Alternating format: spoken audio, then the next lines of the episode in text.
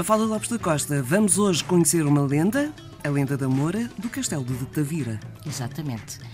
Ora, reza a lenda que o governador Moro da cidade de Tavira, quando a cidade foi conquistada pelos cristãos, encantou a filha antes de partir. A intenção era voltar para reconquistar a cidade e assim resgatar a filha, mas infelizmente nunca conseguiu voltar à cidade. Ora, durante a tomada do castelo, um cavaleiro cristão, de nome Dom Ramiro, avistou a Moura encantada nas ameias do castelo e ficou muito impressionado com a sua extrema beleza. Perdidamente apaixonado, resolveu subir ao castelo para a desencantar, mas demorou tanto tempo a subir que, entretanto, amanheceu e assim passou a oportunidade de conseguir realizar o desencanto. E, sem nada poder fazer, Dom Ramiro assistiu enquanto a Moura, em lágrimas, entrou para uma nuvem que pairava sobre o castelo.